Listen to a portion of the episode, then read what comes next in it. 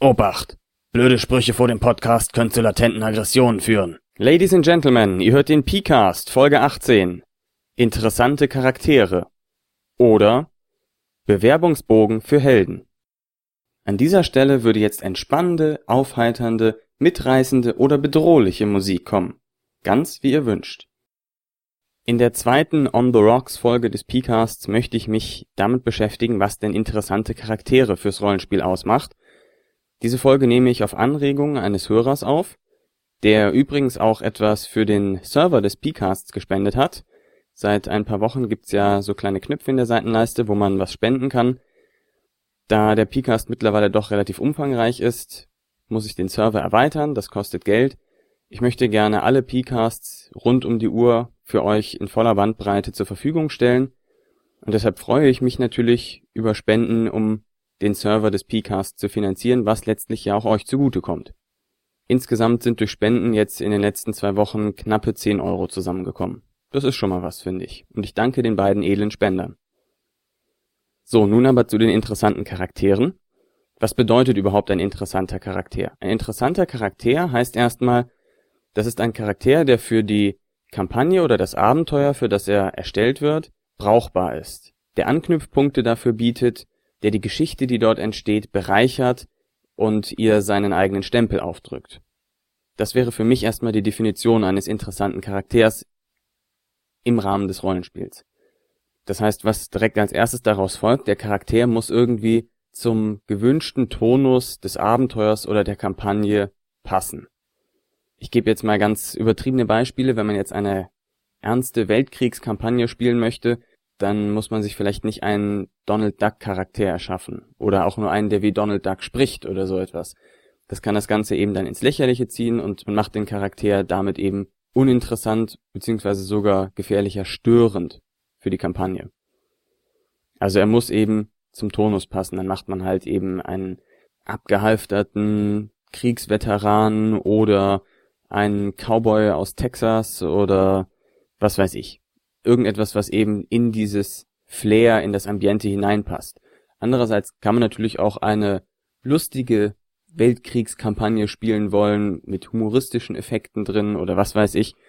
Da könnte dann wieder ein Charakter mit Donald Duck Stimme lustig sein und eben interessant für diese Kampagne sein. Es kommt also immer ganz drauf an, was man für eine Kampagne spielt.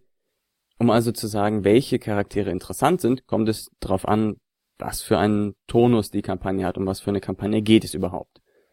Das heißt, erstmal ist es das Hineinpassen in die Kampagnenwelt oder in die Abenteuerwelt.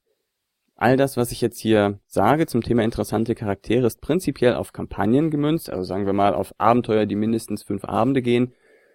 All das schadet aber auch nicht für One-Shot-Abenteuer oder Abenteuer, die nur zwei oder drei Abende gehen. Aber man kann da eben unter Umständen doch an der einen oder anderen Stelle was wegkürzen, wenn man nur ein kurzes Abenteuer spielt. So, fangen wir ganz oben beim Charakterbogen erstmal an. Da steht als erstes der Name des Charakters. Ich finde, der Name des Charakters macht viel aus, ob ein Charakter interessant ist oder nicht. Wenn ihr dem Charakter einen Namen gebt, denkt drüber nach. Wählt nicht einfach irgendeinen x-beliebigen Namen. Namen haben Bedeutungen. Deswegen haben ja auch fast alle unsere Namen irgendeine Bedeutung in einer Sprache. Der Starke, der Gütige, der Gewitzte, was weiß ich. Und versucht auch euren Charakteren Namen mit Bedeutung zu geben, die zu diesem Charakter passen, die ihn irgendwie definieren. Also nennt einen Fantasy-Charakter nicht einfach Alrik Hufschmied, bloß weil euch das als erstes in den Sinn kommt. Wenn er natürlich sich dadurch auszeichnen soll, dass er ein ganz einfacher und einfältiger Hufschmied ist vom Lande, der sonst nichts weiter von der Welt gesehen hat bisher, dann kann Alrik Hufschmied sicherlich ein sehr passender und interessanter Name sein. Aber wenn man einen Ritter oder etwas ähnliches spielen möchte, dann nennt ihn bitte nicht Alrik Hufschmied. Da gibt es deutlich ansprechendere Namen, die dem Ganzen wesentlich mehr Flair verleihen. Und jetzt kommt man dazu, dass viele Spieler dann Hemmungen haben, Namen zu nehmen, wo sie fürchten, die anderen Spieler könnten sich darüber lustig machen. Also wenn ihr in einer Runde spielt, in der ihr euch wohlfühlt, dann solltet ihr dieses Problem nicht haben. Und Namen sind sowieso eine Gewohnheitsfrage. Also zum Beispiel, ich wurde die ersten zwei Sitzungen, als wir die Genesis gespielt haben, schief angeguckt, weil mein Charakter Tautropfen hieß, danach aber nicht mehr. hier war der Name eher zynisch, denn Tautropfen war ein echter Badass Lone Rider Cowboy, der ordentlich ausgeteilt hat, allerdings im Innersten irgendwie weichherzig war. Und das wurde durch diesen Namen meiner Meinung nach und sicherlich auch der Ansicht der anderen Spieler nach eben unterstrichen.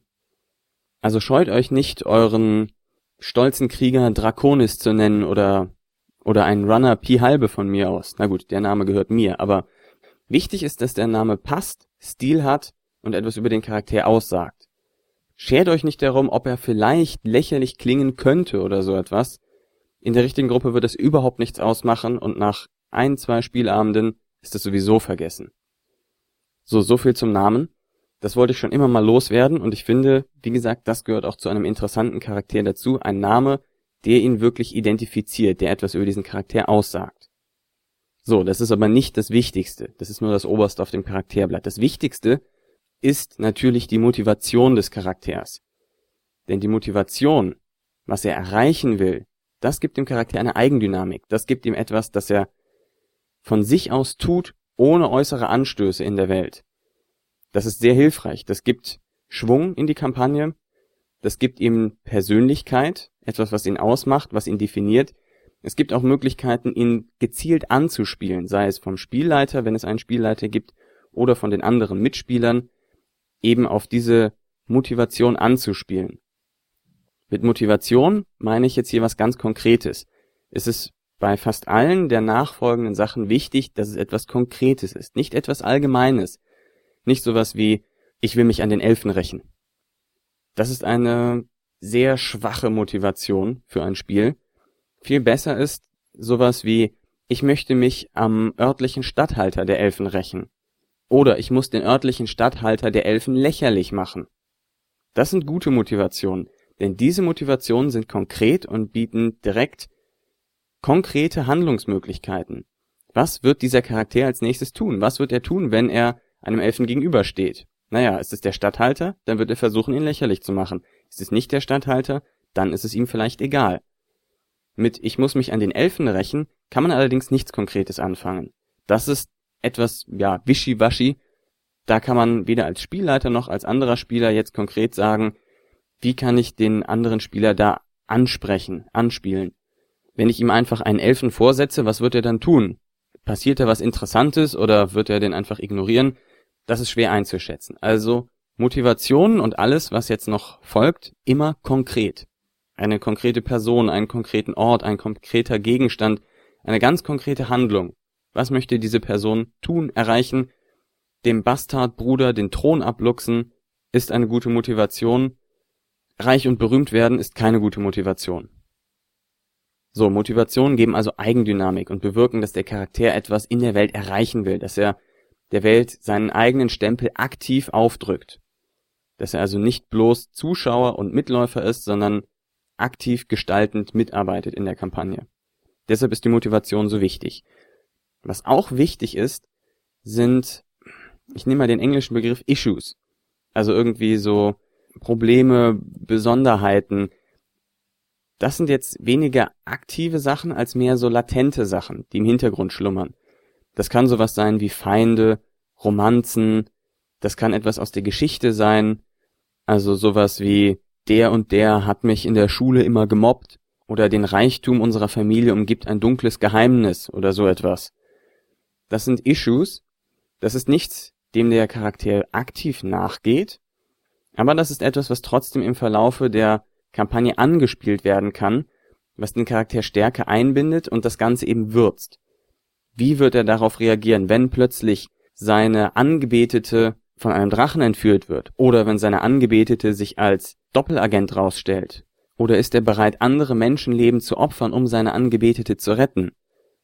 Das sind alles Sachen, die nicht aktiv vom Charakter verfolgt werden, aber die sich durchaus in der Kampagne anspielen lassen und ihnen so mehr Farbe verleihen, die ihn irgendwie, ja, rund dreidimensional machen, die ihm eine echte Persönlichkeit geben, anstatt nur ein einzelnes Ziel, dem er nacheifert.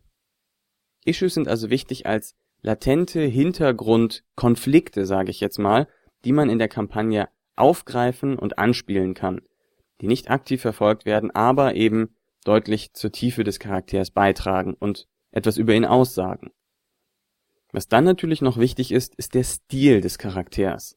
Wie geht er an Probleme heran? Wie versucht er Dinge zu erreichen? Wie will er Probleme lösen?